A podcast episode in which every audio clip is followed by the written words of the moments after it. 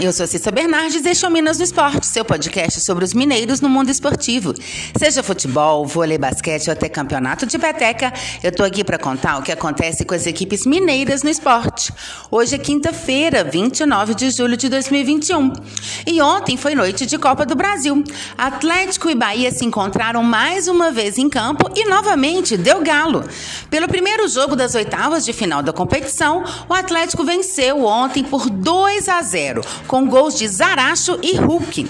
O primeiro gol veio ainda no primeiro tempo. Hulk tabelou com Nacho na entrada da área e lançou com uma cavadinha para Dodô, que entrou em velocidade pelo lado esquerdo. Cruzou de primeira, rasteiro para Zaracho finalizar para o fundo das redes. 1 a 0. Na segunda etapa, vacilo da defesa do Bahia, quando Daniel falhou na saída de bola, que sobrou para Zaracho. Ele acionou Hulk, que deixou os marcadores para trás e finalizou de perna direita no canto de Danilo Fernandes, que não conseguiu fazer a defesa. 2 a 0. O Atlético de Cuca foi a campo com Everson, Mariano, Hever, Júnior Alonso e Dodô, Alan, Tietê, depois Neto, Zaracho, depois Caleb e Nátio Fernandes, depois Johan, Savarino, depois Sacha e Hulk, depois Natan. O Bahia, sob o comando de Dado Cavalcante, jogou com Danilo Fernandes, Nino Paraíba, Conte, Luiz Otávio e Matheus Bahia, depois Juninho Capixaba.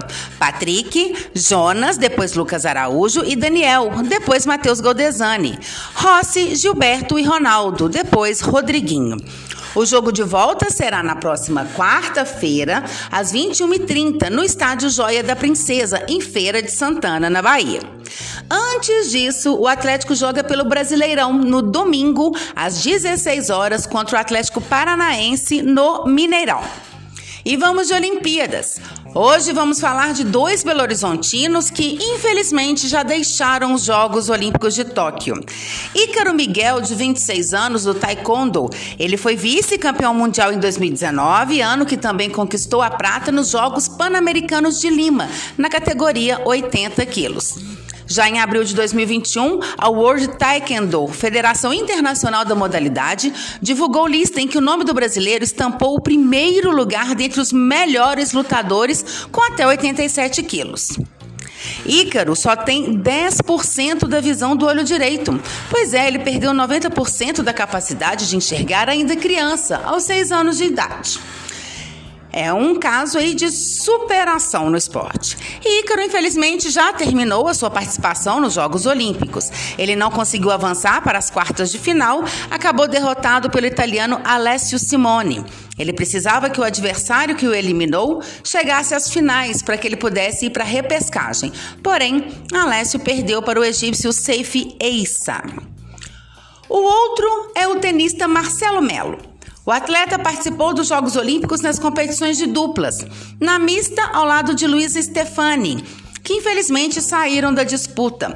A dupla mista brasileira foi superada pelos sérvios Djokovic e Nina Stojanovic.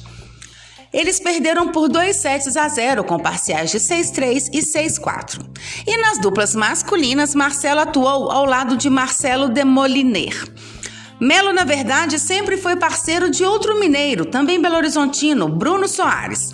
Porém, no voo para Tóquio, Soares sentiu fortes dores abdominais e teve que passar por uma cirurgia de apendicite, deixando assim as Olimpíadas. Marcelo Melo e Demoliner caíram na estreia para a dupla croata Pavic e Mektic, atuais líderes do ranking mundial de duplas.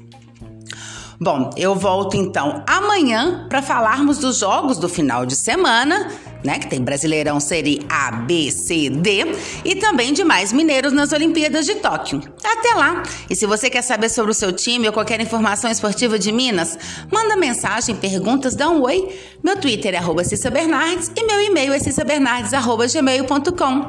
Até mais, boas competições para todos!